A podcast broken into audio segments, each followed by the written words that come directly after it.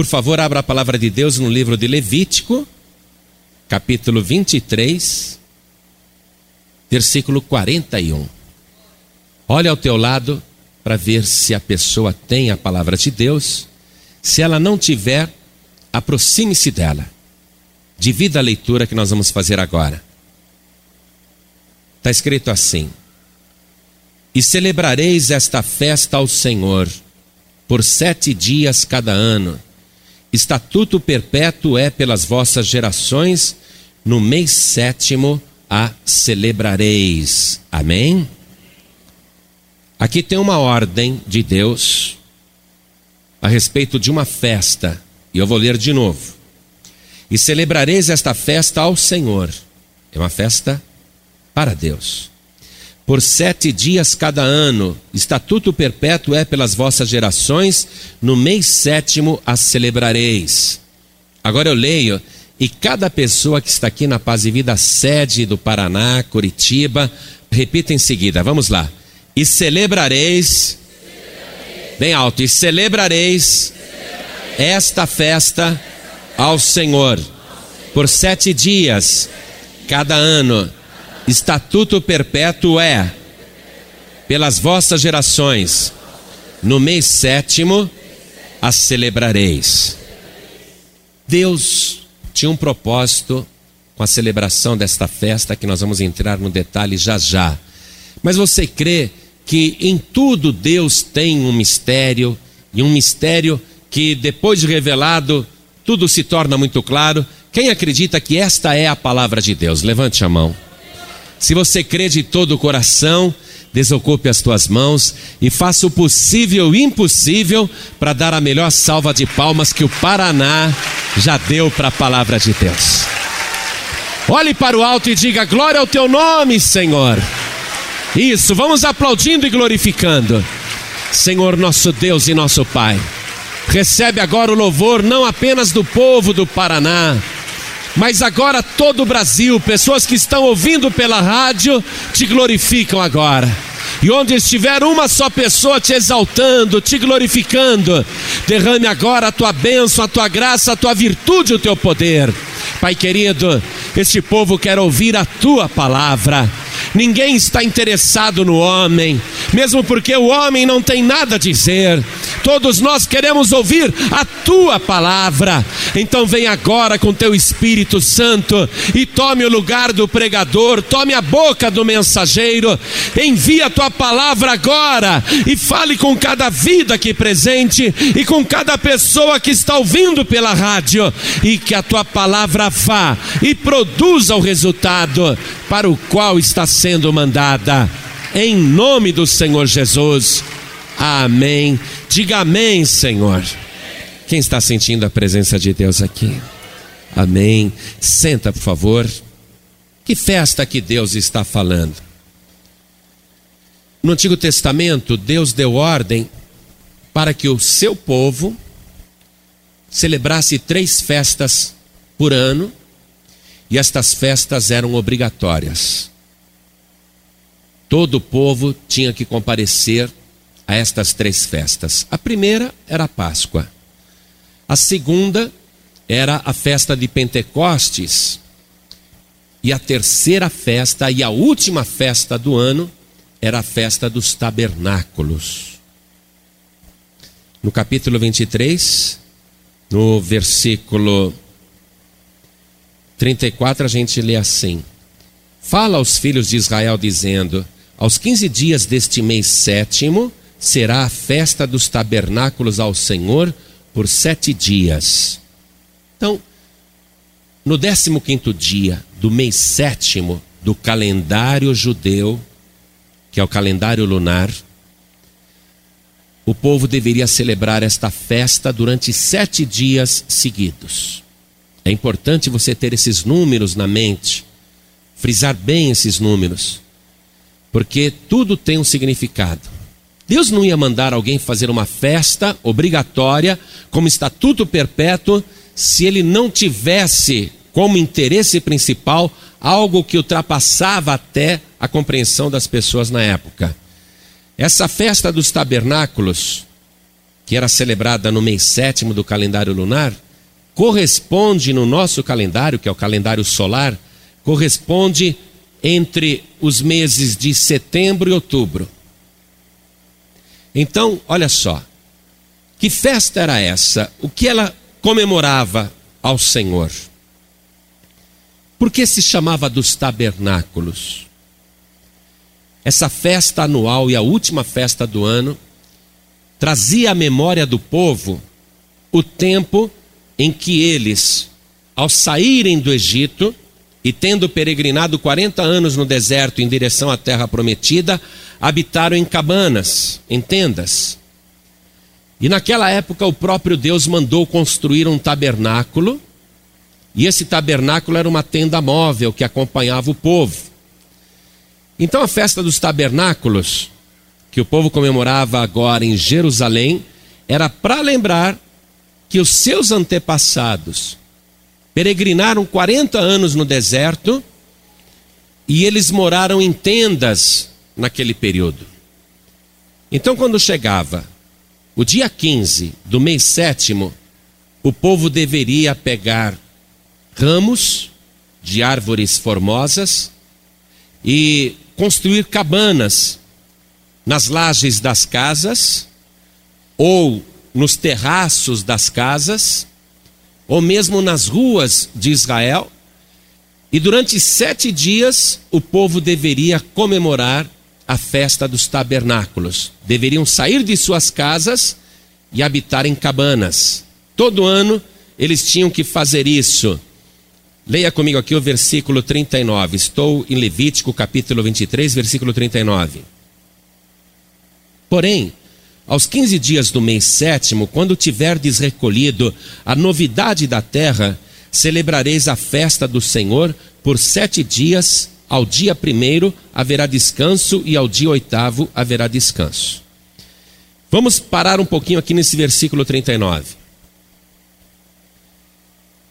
A festa dos tabernáculos coincidia justamente com o final da colheita. Quando o povo recolhia os frutos da terra e guardava em celeiros, depois de estarem com toda a colheita guardada, preservada, o povo fazia as cabanas com ramos e iam morar nessas tendas, nesses tabernáculos. E ninguém trabalhava, porque tinha terminado a colheita. Terminou a colheita, era a última colheita do ano a colheita tinha sido guardada em celeiros e agora o povo tinha que habitar em tabernáculos. Ninguém mais trabalhava. E durante sete dias não se podia fazer nenhum trabalho, qualquer que fosse, a não ser adorar ao Senhor e se lembrar todos os dias daquela festa de que o povo no passado, apesar de ter peregrinado por um deserto abrasador, hostil, onde não havia água, onde não havia pousadas nem hotéis, o povo ficava se lembrando que durante aqueles 40 anos de peregrinação, ninguém morreu de sede e ninguém morreu de fome, apesar de no deserto não haver uma só lojinha, supermercado, barzinho ou fosse lá o que fosse. O povo ficava se lembrando nesses sete dias de festa, como Deus é bom como Deus sustenta o seu povo, como Ele não deixa ninguém passar necessidade, como Ele protegeu o povo naquele deserto perigoso. E cada um entrava nessa meditação profunda de agradecimento, dizendo: se eu hoje estou aqui comemorando a festa dos tabernáculos, é porque lá no passado Deus protegeu os meus antepassados. Se eles tivessem morrido, eu hoje não estaria aqui. Então, se hoje eu estou vivo, eu devo isso a Deus. Apesar disso ter acontecido muitos anos atrás, há 1500 anos atrás, isso diz respeito a mim, porque se Deus não tivesse agido lá no deserto, hoje eu não estaria vivo. Então o povo ficava meditando nisso tudo em agradecimento. Nessa festa dos tabernáculos, que começava depois da colheita ter sido recolhida no trigo, e que durava sete dias. Na época de Jesus, havia um algo mais na celebração dessa festa. Ou seja, no último dia da festa, no dia mais importante, os sacerdotes vinham com vasos de ouro, com água retirada do tanque de Siloé, e a palavra Siloé em hebraico quer dizer o enviado. E o sacerdote derramava aquela água atrás do altar, diante do povo, e o povo entrava em grande regozijo. Aquela água sendo derramada lembrava justamente isso, que no meio do deserto Deus tinha feito água brotar da rocha e todo o povo e o gado, inclusive, bebia daquela água que brotava do meio da rocha e sustentava o povo. Era o momento mais especial da festa dos tabernáculos. Olha só. Então vamos começar a entender o porquê dessa festa, já que ela é um estatuto perpétuo, e se ela é perpétua, diz respeito a nós também. Então, retornando para o versículo 39, que diz assim: Porém, aos 15 dias do mês sétimo, quando tiverdes recolhido a novidade da terra, a novidade da terra, depois de recolhida, era guardada em celeiro. Essa palavra celeiro foi usada por João Batista para falar de Jesus Cristo. João Batista estava batizando o povo lá no Rio Jordão, todo mundo achando que ele era o Cristo, e ele disse: Não, eu venho batizando com água para arrependimento, mas no meio de vós já está um que é mais poderoso do que eu, cujas sandálias eu não sou digno de carregar, ele vos batizará com o Espírito Santo e com fogo. Ele tem uma pá na sua mão e limpará a sua eira, e ele recolherá o seu trigo no celeiro, olha a palavra celeiro, e a palha ele queimará com fogo que nunca se apagará. Então, João Batista falou de celeiro. E a festa dos tabernáculos visava isso. Depois que a novidade da terra era guardada no celeiro, o povo ia habitar em tabernáculos, entendas? João Batista está dizendo: Jesus ele tem uma pá na mão. Ele vai limpar a eira. A eira é aquele lugar onde malham o trigo. Ele vai limpar a eira, mas ele vai recolher o trigo no celeiro. Olha só. Mas a palha ele vai queimar com fogo que nunca se apagará. Muito bem. Outra coisa que eu quero que você medite comigo aqui. Jesus Cristo, quando estava na terra, fez uma comparação a respeito do reino dos céus. E ele vai falar de semeadura, de colheita e de celeiro. Vá comigo no Evangelho de Mateus, no capítulo 13. Vamos ler aqui a partir do versículo 24. Acompanhe, por favor, para você entender essa história da festa dos tabernáculos. Jesus propôs-lhes outra parábola, dizendo: O reino dos céus é semelhante ao homem que semeia boa semente no seu campo. Mas dormindo os homens, veio o seu inimigo e semeou o joio no meio do trigo e retirou-se. E quando a erva cresceu e frutificou, apareceu também o joio. E os servos do pai de família, indo ter com ele, disseram-lhe: Senhor, não semeaste tu no teu campo boa semente? Por que tem então joio? E ele lhes disse: Um inimigo é quem fez isso. E os servos lhe disseram: Queres, pois, que vamos arrancá-lo? Porém ele lhes disse: Não, para que ao colher o joio, não arranqueis também o trigo com ele. Deixai crescer ambos juntos até a ceifa, até a colheita. E por ocasião da ceifa, direi aos ceifeiros: Colhei primeiro o joio e atai-o em molhos para o queimar, mas o trigo ajuntai-o no meu celeiro. Estou fazendo essas associações para você compreender o que quer dizer a festa dos tabernáculos. Jesus mesmo vai explicar essa parábola do trigo guardado no celeiro, essa parábola que é conhecida como a parábola do trigo e do joio. No versículo 36, os discípulos se aproximam de Jesus e chegando ao pé dele, os discípulos dizem: Explica-nos a parábola do joio do campo. E ele respondendo disse-lhes: O que semeia a boa semente é o filho do homem. O campo é o mundo.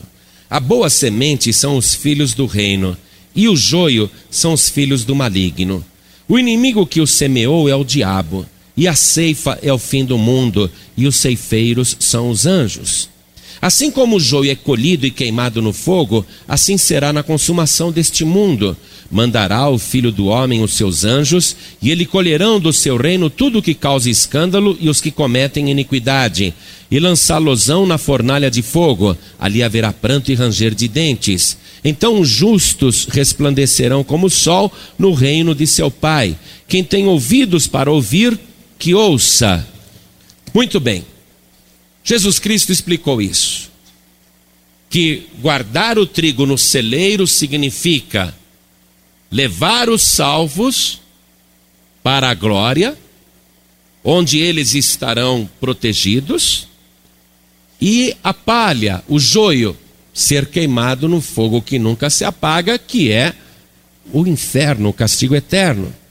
Voltando para Levítico capítulo 23, versículo 39. Estamos no Antigo Testamento, é isso que é impressionante nesse texto. Jesus disse que toda a Escritura testifica dele e fala dele. Então nós estamos lendo o Antigo Testamento, um texto que foi escrito 1445 anos antes de Cristo e que está falando daquilo que aparentemente é uma festa. Uma festa perpétua, mas que tem um significado espiritual. Vamos voltar no versículo 39, nessa festa obrigatória, a última do ano. Porém, aos 15 dias do mês sétimo, quando tiverdes recolhido a novidade da terra, celebrareis a festa do Senhor por sete dias. Ao dia primeiro haverá descanso e ao dia oitavo haverá descanso, quando tiveres recolhido a novidade da terra. Amados, transportando tudo isso agora para o mundo espiritual a celebração da festa dos tabernáculos. Quando tiveres recolhido a novidade da terra, bom, recolheu a novidade da terra e guardou no celeiro, aí vocês vão celebrar esta festa. Se você está pensando que essa comemoração é apenas judaica, ou que é algo somente do passado, então você não está entendendo a mensagem profética que está nessa passagem bíblica, na instrução da festa. Ora, Jesus explicou: o trigo é a boa semente, e a boa semente é a palavra de Deus. Recolher o trigo e guardar no celeiro, recolher a novidade da terra. Vocês vão fazer essa festa depois que se recolher a novidade da terra.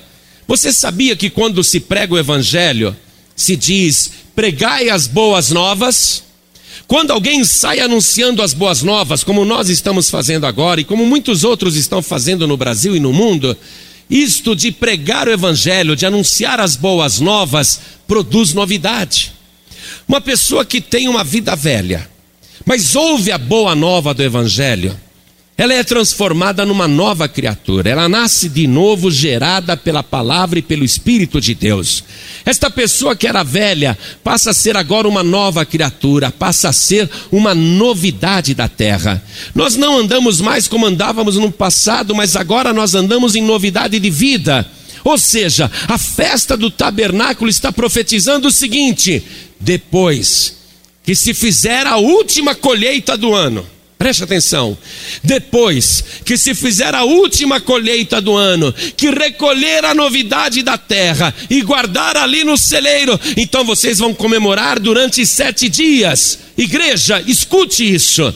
Deus está falando agora com o seu povo. Você é a novidade da terra, você é o trigo da terra. Deus está avisando: vou fazer a última colheita do mundo. Eu vou fazer uma colheita no mundo inteiro e vou guardar o trigo no meu celeiro. Está para começar a qualquer momento o arrebatamento da igreja. A novidade da terra vai ser recolhida. Esta festa dos tabernáculos diz respeito a você sim, porque depois que se fizer a colheita da novidade da terra e se guardar no celeiro, ou seja, depois que o próprio Deus enviar os ceifeiros, os anjos, que recolherão o seu trigo no celeiro, que colherão a novidade da terra, depois sete dias, vocês vão habitar em tendas, em tabernáculos. Escute só, esses sete dias se referem àquela última semana de Daniel, que está no livro de Daniel, capítulo 9, versículo 27. É a última semana de Daniel. Traduzindo melhor para você, a última semana de Daniel fala do período que vai ocorrer aqui na terra e no céu, sete anos seguidos, onde na terra haverá grande tribulação e no céu haverá uma grande festa é a festa dos tabernáculos. Só que nós não estaremos habitando em cabanas construídas por mãos de homens ou por cabanas feitas com ramos de árvores, mas estaremos habitando lá na glória, nas mansões celestiais preparadas por Jesus Cristo, e a nossa festa dos tabernáculos será ali, na presença do Senhor. Sete dias aqui no Antigo Testamento a semana de Daniel, sete anos. Sete anos. Você sabe muito bem que durante esses sete anos haverá acontecimentos aqui na terra e no céu. No céu, tranquilamente, o trigo guardado no celeiro, livre de qualquer deterioração, de fungos, de bichos, de vermes de apodrecimento ou de qualquer outra coisa que possa danificar a colheita. O trigo no celeiro está protegido. O povo de Deus nas nuvens dos céus guardado, comemorando com Jesus Cristo a festa lá nos tabernáculos eternos. Estaremos comemorando na glória, mas aqui na terra, nestes sete dias que representam sete anos, o povo na terra vai experimentar um período de prosperidade e fartura, que são aqueles três anos e meio. Depois, na metade da semana, o anticristo se revela. Aí começa a grande perseguição na terra contra todos aqueles que amam a Deus ou a Jesus Cristo. Ou seja, começará na terra a grande tribulação. Este momento está para acontecer. Na época de Jesus, quando se comemorava a festa dos tabernáculos, quando os sacerdotes traziam vasos de ouro com água retirada do tanque de Siloé, à medida que eles iam se aproximando com aquela água, os outros sacerdotes e levitas tocavam trombetas, anunciando a chegada das águas da salvação. E agora nós vamos entrar nesse ponto. O dia em que Jesus estava na festa dos tabernáculos. Vamos lá no Evangelho de João, no capítulo 7. No versículo 2. Evangelho de João, capítulo 7, versículo 2.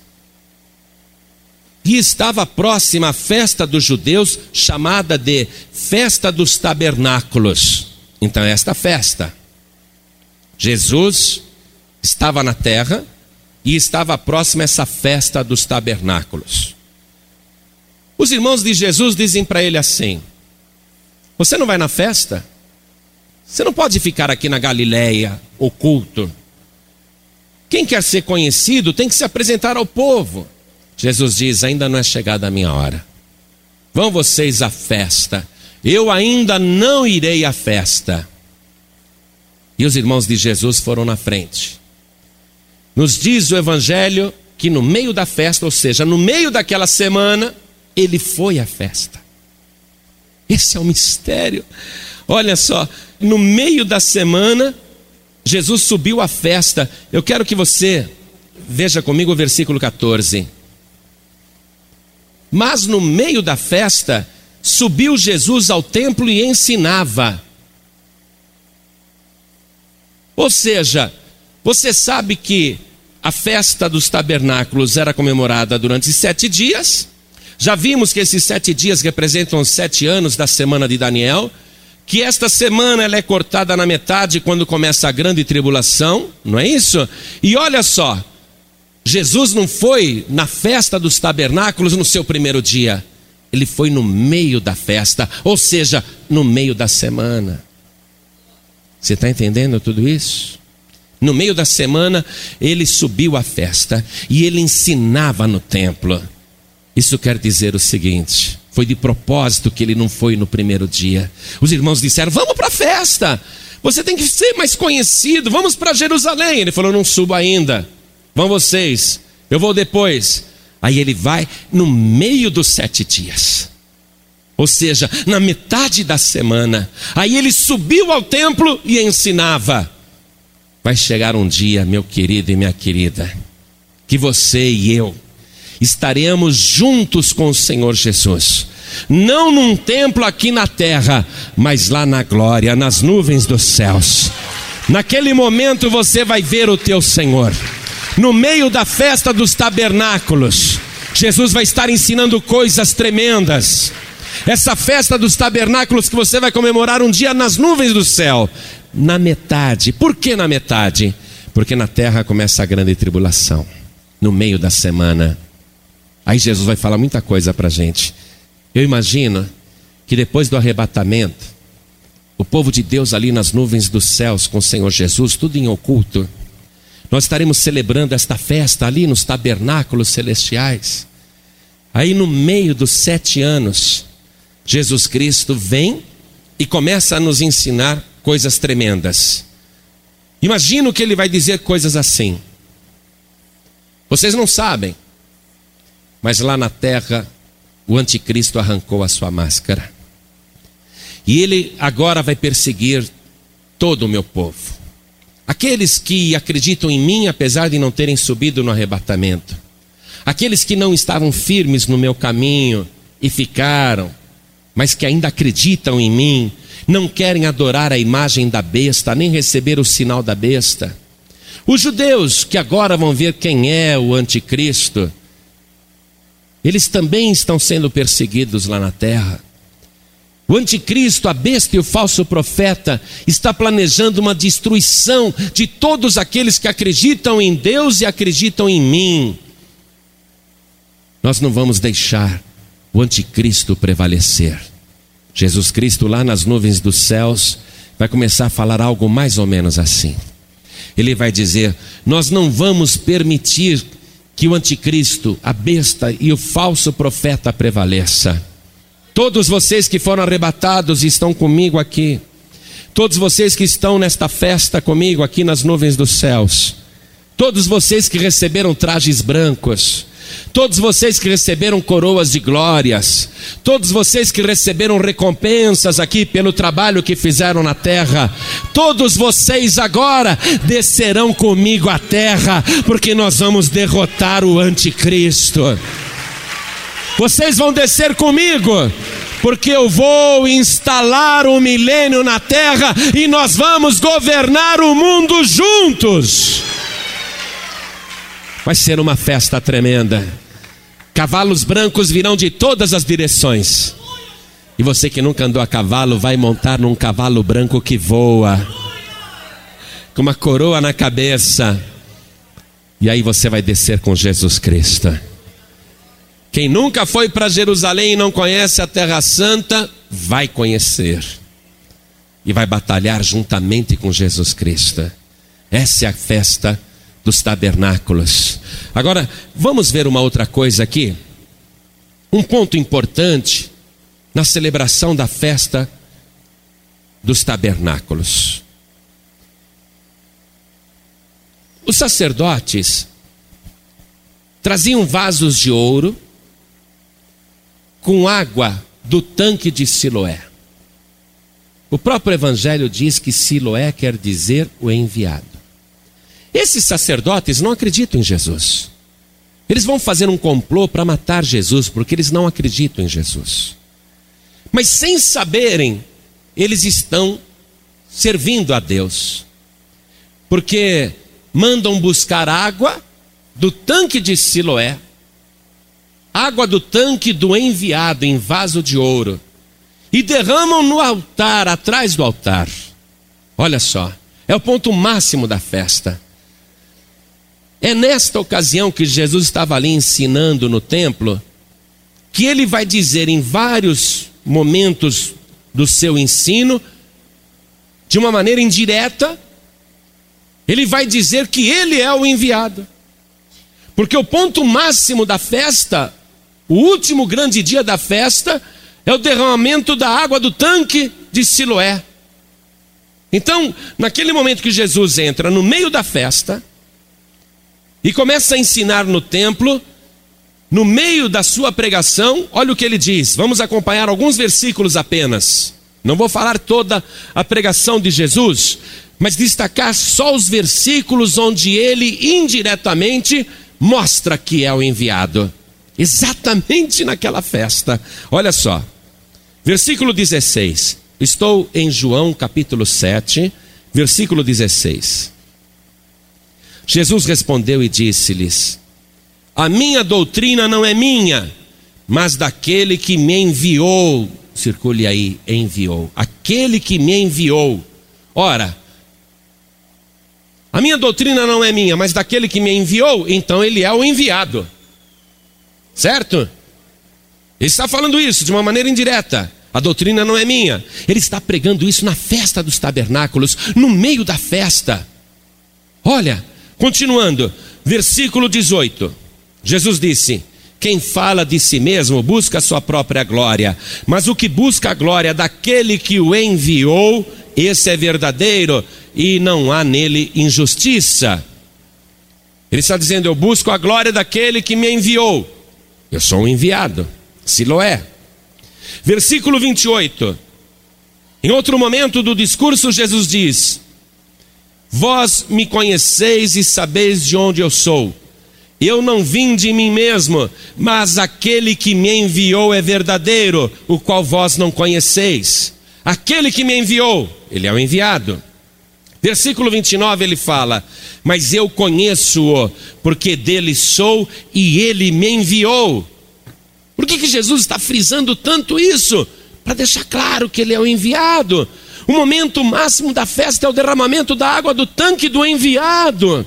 Ele está mostrando que ele foi enviado, ele está abrindo os olhos das pessoas, mas ninguém está entendendo nada do discurso. Versículo 33. Disse-lhes, pois, Jesus: Ainda um pouco de tempo estou convosco, e depois vou para aquele que me enviou e ninguém entende nada do que ele diz. Ele está mostrando claramente por que, que ele está no meio daquela festa. E outro detalhe importante daquela festa dos tabernáculos é: no momento que antecede o derramamento da água do tanque do enviado, eles recitavam uma profecia bíblica que está no livro do profeta Isaías. Quero que você vá comigo lá, livro do profeta Isaías, no capítulo 12, a partir do versículo 3. Olha só. Eles estão para derramar a água do tanque de Siloé, diante do povo. Naquele momento, os sacerdotes começam a recitar a profecia de Isaías, capítulo 12, versículo 3. Acompanhe. E vós, com alegria, tirareis águas das fontes da salvação. E direis naquele dia: Dai graças ao Senhor, invocai o seu nome, tornai manifestos os seus feitos entre os povos e contai quão excelso é o seu nome. Cantai ao Senhor, porque fez coisas grandiosas, saiba-se isso em toda a terra. Exulta e canta de gozo, ó habitante de Sião, porque grande é o Santo de Israel no meio de ti. A própria profecia falava que o santo de Israel estava lá no meio deles. Eles não acreditam em Jesus. Eles não acreditam que Jesus é o enviado. Eles não acreditam que Jesus é Deus. Mas eles estão fazendo exatamente o que a Escritura e as profecias mandam eles fazerem. mesmo sendo rebeldes, eles vão derramar agora a água do tanque de Siloé. E eles vão recitar a profecia que eu acabei de ler para vocês. E vós, com alegria, tirareis águas da fonte da salvação. Exulta de gozo, ó povo de Sião. Onde é Sião? Jerusalém, Israel, aquele monte sagrado, onde está o templo. Exulta de gozo, Sião, porque o Santo de Israel está no meio de ti. Foi naquela hora quando os sacerdotes começaram a derramar a água do tanque de Siloé, que Jesus Cristo se colocou de pé na frente de todo o povo, abriu os braços e clamou bem alto: Se alguém tem sede, venha a mim e beba. Oh glória! E quem crê em mim, como diz a Escritura, rios de água viva fluirão de dentro do seu ventre. Estava tudo ali para quem quisesse ver. Por isso que ele dizia: quem tem ouvidos para ouvir, que ouça. Deixou claro que ele é o enviado. Deixou claro a finalidade da festa dos tabernáculos. Jesus Cristo vai ser a primeira colheita.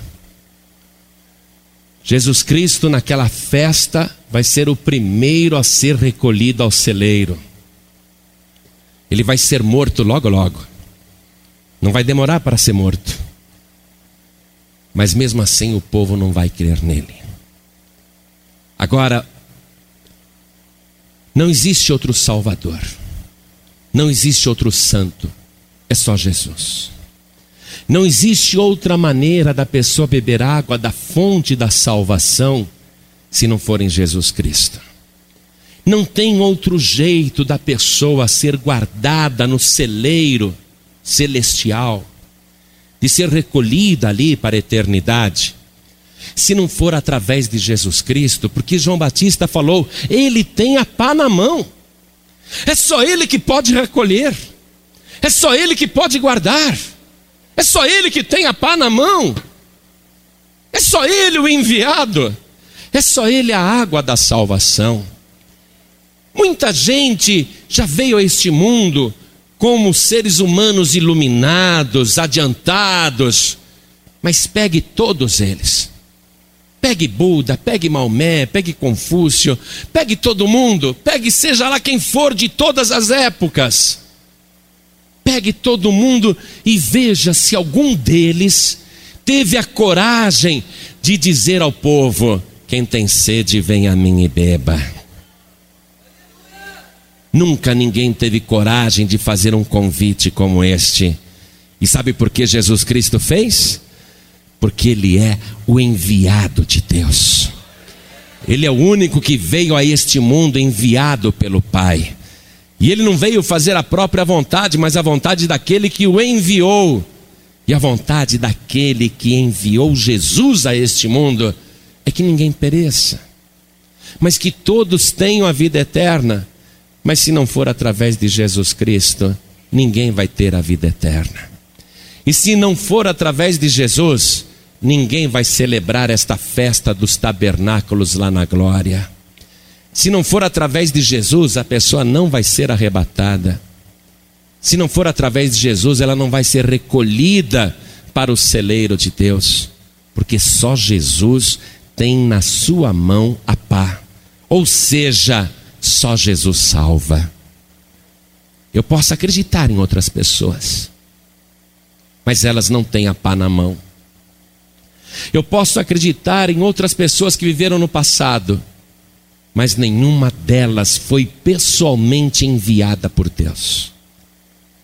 Eu posso acreditar em outras pessoas de outras religiões, outros líderes, mas nenhum deles fez este convite. Quem tem sede, vem a mim e beba. Você pode beber toda a água do rio Amazonas, e você pode beber toda a água do rio Nilo, e você vai continuar com sede. Nem o Deus Ra do Egito pode matar a tua sede, nem o Deus Tupã do Amazonas pode matar a tua sede.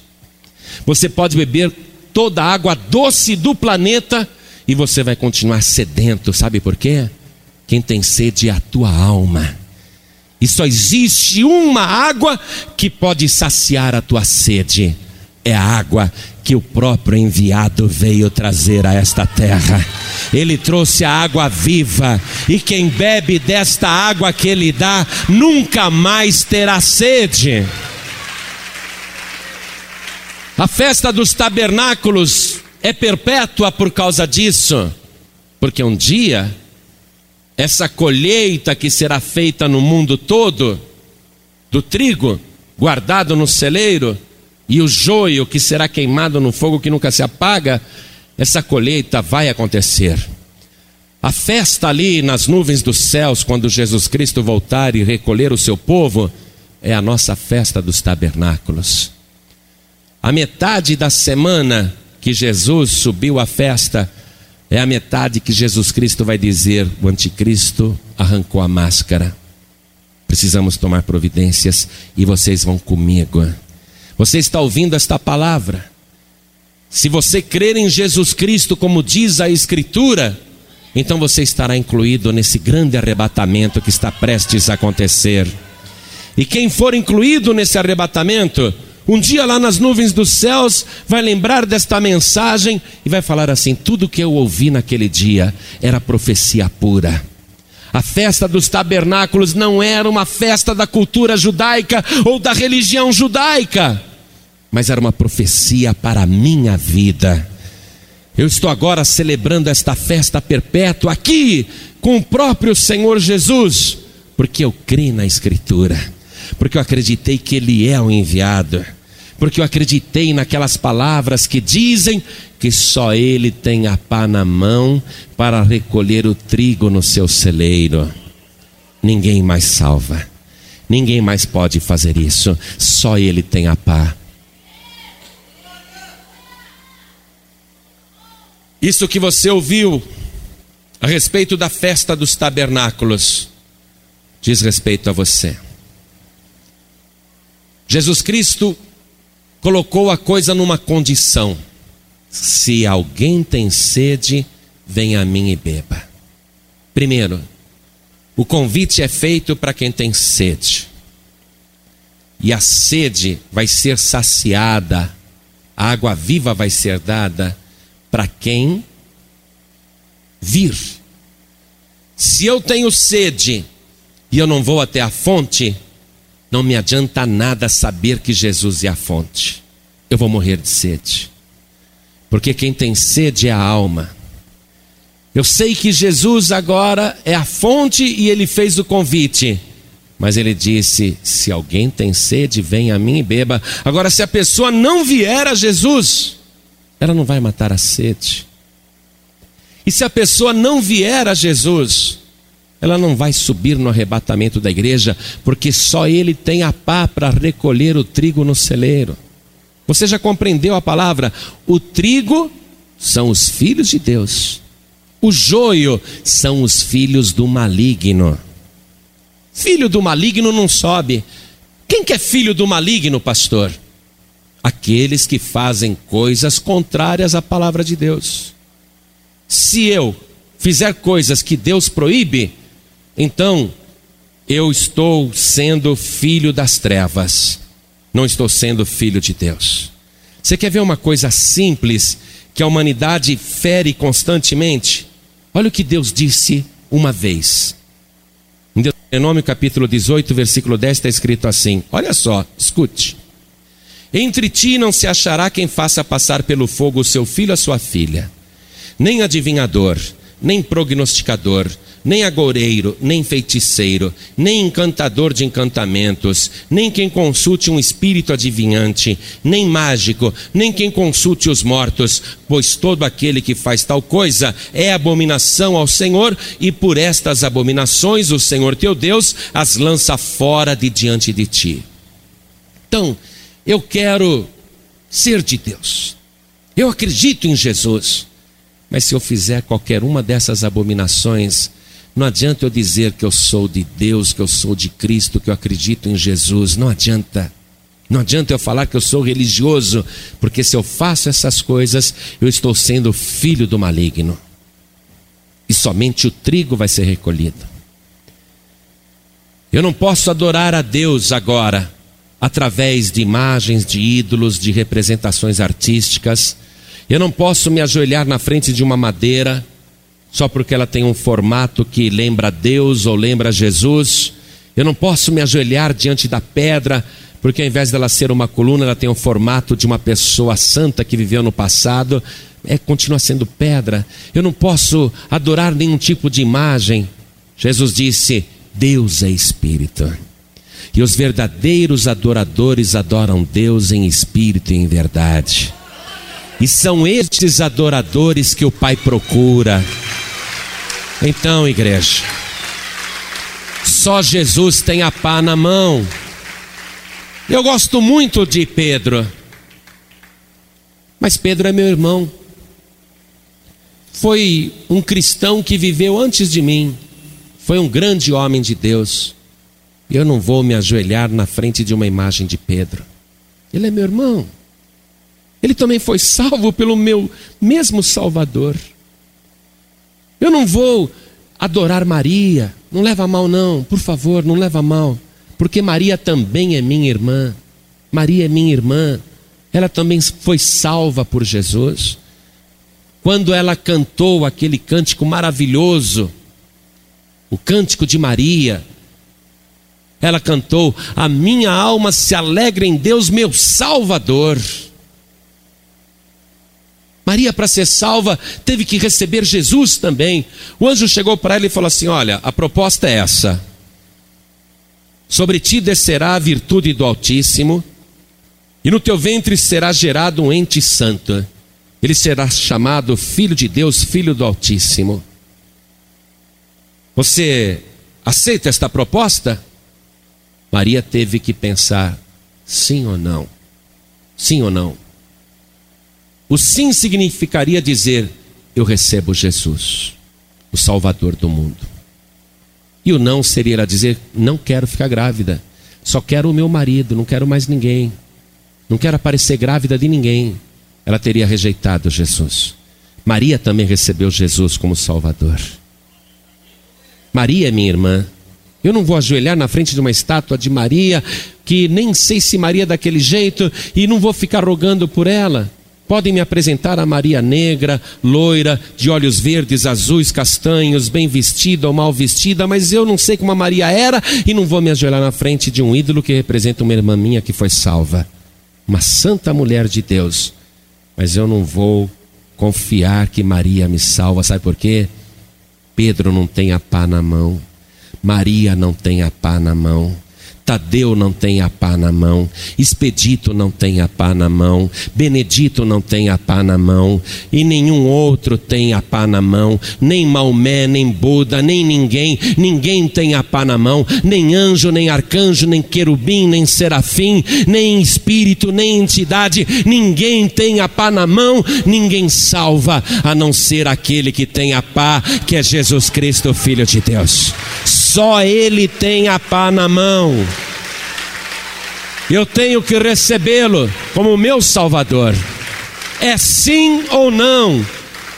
A proposta de Deus é essa: Ele é o enviado. Quem tem sede, vem a mim e beba. Maria não fez esse convite, nem Pedro, nem ninguém. Ninguém. Só Jesus. Só Ele tem água viva e vós com alegria tirareis águas da fonte da salvação. Jesus é a fonte da salvação.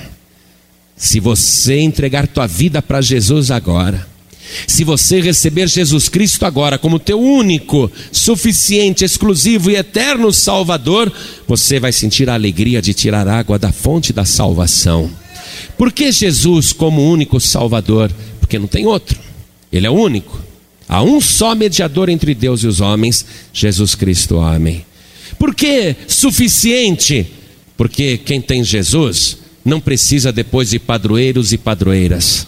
Não precisa de entidades. Jesus Cristo é suficiente. Quem tem Jesus tem tudo. Por que, que ele é o exclusivo? Porque Deus não aceita outro.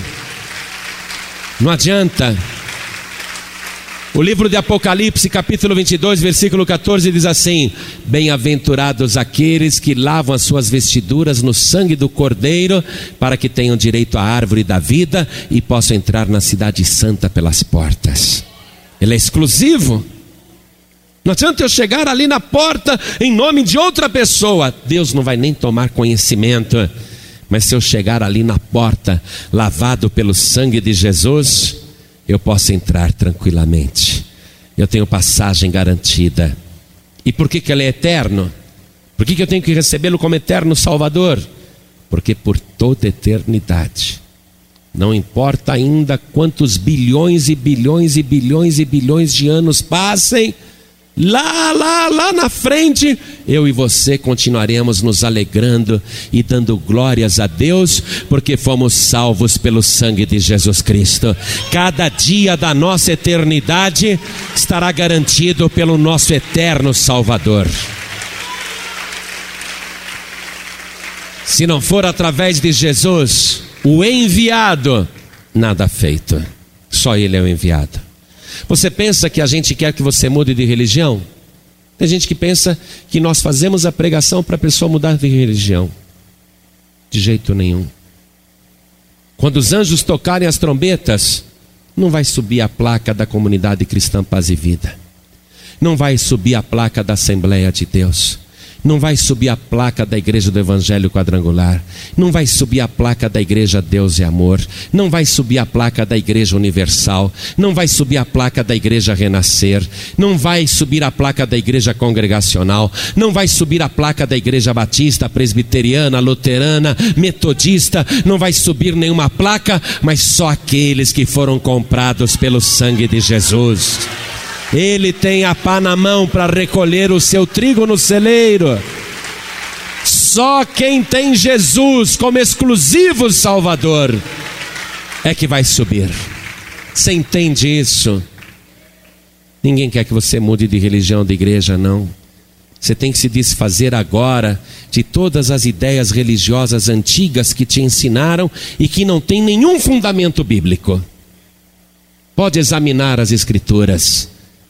Aquelas ideias religiosas antigas que te ensinaram desde criancinha, examine a Escritura. Jesus disse: Quem crê em mim, como diz a Escritura, examine a Escritura. Não vai falar de outra pessoa a não ser de Jesus Cristo. A Escritura inteira vai estar apontando para Jesus. A própria Maria, naquela festa de casamento, virou para os criados e disse: Façam tudo o que Jesus vos mandar façam tudo o que ele vos mandar. A escritura inteira aponta para Jesus. Pedro apontou assim para Jesus e disse: Ele é a pedra. Eu não sou pedra, coisa nenhuma. Jesus é a pedra. A escritura inteira aponta para Jesus, do princípio ao fim. Ele é o Cordeiro de Deus que tira o pecado do mundo. Quem recebe Jesus como Salvador, recebe a salvação e a vida eterna. E é isso que Deus está te oferecendo agora vida e vida eterna.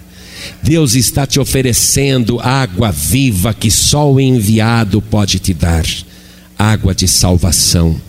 Ele está te oferecendo a possibilidade de você subir no arrebatamento. Por que a possibilidade, pastor? Ah, porque você vai ter que beber desta água sempre. Não é só hoje, não. Nunca mais você terá sede. Quem beber desta água que Jesus dá nunca mais terá sede, mas você vai ter que beber desta água sempre. Vai ter que estar firme com Jesus sempre. Quando eu era uma pessoa sedenta, que chorava de noite no meio da madrugada com a luz apagada, chorava de soluçar.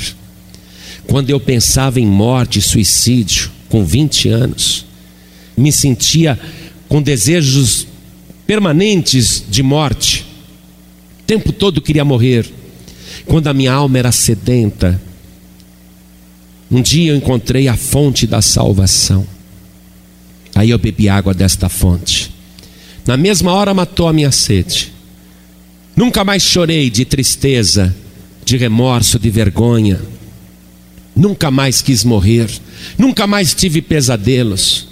Nunca mais achei a vida uma droga, nada disso porque agora eu tinha bebido aquela água que mata a sede. Só que desde o dia em que eu bebi pela primeira vez aquela água, eu continuei bebendo esta água. E continuo bebendo. Mas sabe por que, que eu bebo esta água agora? Não é porque eu tenho sede, não. É porque esta água é muito gostosa.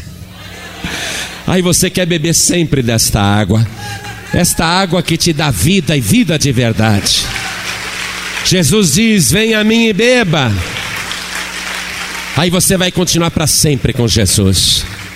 Se você continuar bebendo desta água, aí sim você vai para o arrebatamento. Mas o primeiro passo tem que ser dado agora. Primeiro chegar e beber água da fonte da salvação. Você compreendeu bem isso? Você tem que tirar até as heresias do teu coração.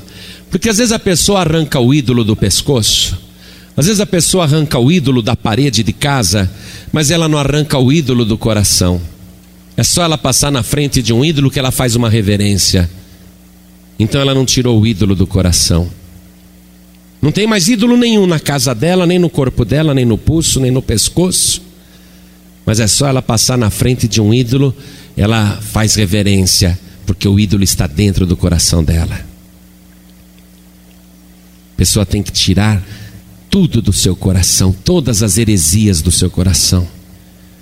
A palavra diz: Amarás, pois, ao Senhor teu Deus com todo o teu coração, com toda a tua alma, com todo o teu entendimento e com todas as tuas forças.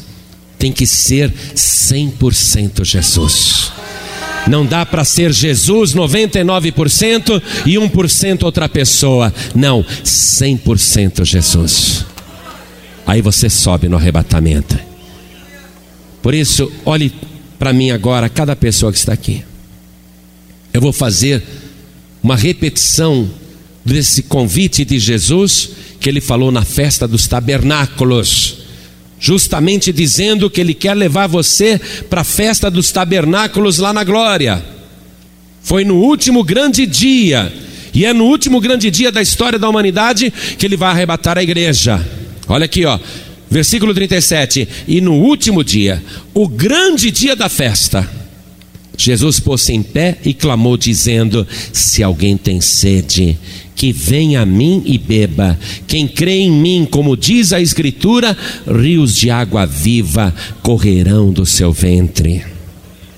Então, tem que vir a Jesus. O último dia está se aproximando. Olha, a hora que ele se colocar de pé lá em cima, ele vai dizer aos anjos: se espalhem pelos quatro ventos da terra, se espalhem pelas nuvens que estão sobre a terra, fiquem em oculto, toquem a trombeta. Agora é para trazer para mim todos aqueles que creram em mim conforme a Escritura. Aí vai começar o arrebatamento. Ouça, nós estamos chegando no último dia da festa. O grande dia da volta de Jesus está chegando. É hora de você crer em Jesus, como diz a Escritura. Porque de todo jeito, você crendo ou não crendo, ele vai voltar para buscar o seu povo.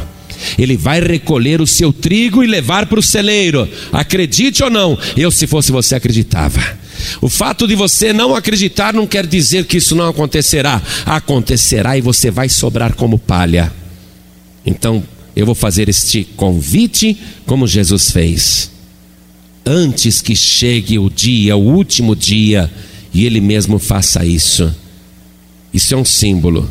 E no último dia, o grande dia da festa, festa dos tabernáculos, festa que acontece depois das colheitas. Ouça, se alguém tem sede, se alguém tem sede, venha a mim e beba. Este convite é para você que está com sede, alma sedenta. Já foi em tanta igreja, tanta religião, tantos lugares e continua sedento, não tem paz, não tem alegria de viver. Esse convite é para quem tem sede, porque você vai vir aqui na fonte da salvação Hoje você vai beber desta água da vida que é Jesus Cristo, a água que foi tirada do tanque de Siloé, o enviado, a água que só Jesus pode dar. Quantos aqui, ouvindo esta palavra, sabendo que nós estamos chegando no último dia, que logo vai começar o arrebatamento da igreja, dos salvos, Quem ouvindo esta palavra, compreendendo perfeitamente que Deus vai fazer a sua colheita na terra. A colheita está chegando a hora. Quem sabendo disso, ouvindo esta palavra, quer receber Jesus, o enviado de Deus, como único, suficiente, exclusivo e eterno Salvador. Quem quer, levante a sua mão direita assim bem alto. Oh glória, mesmo? Que multidão! Tudo isso acelera a volta de Jesus, saiba disso. Jesus falou assim: E este evangelho do reino será pregado em todo o mundo em testemunho a todas as gentes, e então virá o fim. Quando a última pessoa ouvir esta palavra, pregada na China, no Japão, no Oriente Médio, em Israel, nos Estados Unidos, na Rússia, na África, no mundo todo, quando a última pessoa ouvir esse convite, e quando a última pessoa fizer assim, ó, eu quero, como você fez agora, quando a última mansão, quando o último tabernáculo for ocupado, aí todo o povo de Deus será arrebatado. Aí a trombeta vai tocar. Cada pessoa que ergueu a mão agora, não fique com vergonha. Saia do teu lugar e venha aqui para frente. Eu vou me ajoelhar aqui na frente para esperar você. E vamos aplaudir o Senhor Jesus por cada vida que está chegando. Sabe o que diz o Evangelho? O Evangelho diz assim, né? Que haja entre vós o mesmo sentimento que houve também em Cristo Jesus, que sendo em forma de Deus, não teve por usurpação ser igual a Deus, mas, achado na forma de homem, fez-se servo e aniquilou-se a si mesmo, humilhou-se a si mesmo e foi obediente até a morte e morte de cruz. Por isso, Deus o Pai o exaltou soberanamente e lhe deu um nome que está acima de todo nome, para que ao nome de Jesus, diante do nome de Jesus, se dobrem todos os joelhos dos que estão em cima no céu e na terra e até debaixo da terra, e toda língua confesse que Jesus Cristo é o Senhor, para a glória de Deus Pai. Todo mundo um dia vai ter que dobrar o joelho diante dele, e eu dou glória a Deus porque você está fazendo isso agora. Porque quem dobra o seu joelho agora, faz isso por humildade, mas um dia não será obrigado a dobrar os joelhos, porque depois nós fazemos por amor, não é isso? Eu tenho o prazer de ficar de joelho assim, ó diante de Jesus, eu adoro Jesus, eu amo Jesus, sinto prazer de me humilhar na frente dele. Então nós vamos nos ajoelhar agora, amém? Vamos nos humilhar diante do Senhor. Você que está ouvindo pela rádio e quer entregar sua vida para Jesus, se ajoelhe ao lado do rádio. Você que está ouvindo o rádio no seu veículo, e quer entregar a vida para Jesus, então você não precisa parar o veículo, só coloque a mão direita sobre o teu coração, como nós estamos fazendo aqui agora na Paz e Vida sede de Curitiba. Coloque a mão direita sobre o seu coração. Ore assim comigo, meu Deus e meu Pai. Eu ouvi a tua palavra e compreendi que a festa dos tabernáculos é profecia pura para o teu povo, e eu agora estou me incluindo no meio do teu povo, porque eu quero participar desta festa aí na glória. Eu quero subir no arrebatamento da igreja. Meu Pai querido, perdoa agora os meus pecados, tudo que eu fiz e que não te agradou, me perdoa e me purifica pelo sangue de Jesus, aquele sangue que foi vertido por mim na cruz do Calvário. Meu Deus querido, eu creio que o teu filho Jesus é o enviado, o meu Salvador, meu eterno Salvador E é por isso que de joelhos e com a minha boca eu declaro que eu recebo como meu único, suficiente, exclusivo e eterno Salvador. Pai bendito, escreve o meu nome no livro da vida. Me dê agora, Senhor, a água viva da fonte da salvação. Me dê agora do teu Espírito Santo e me ajude, Senhor, nessa travessia aqui na terra. Eu sei, meu Deus, que estou peregrinando neste mundo, mas agora a minha morada, o meu tabernáculo é no céu e eu aguardo a vinda gloriosa do teu filho Jesus. Deus bendito, me ajude nessa caminhada, me ajude, Senhor, nessa travessia. Não me deixe cair, mas se eu cair, me levanta outra vez. E se eu cair, me levanta de novo. A tua palavra diz: sete vezes cairá o justo, e oito vezes o Senhor o levantará. Meu Deus querido, me ajude cada dia, me dando sempre a tua água viva. Em nome de Jesus, assim seja feito. Amém. Você acabou de receber as boas novas do Evangelho através de João Ribe Palharim, um oferecimento dos pregadores do telhado. Participe da reunião de Paz e Vida. Para informações, acesse pazevida.org.br. Paz e Vida, lugar de gente feliz e ungida.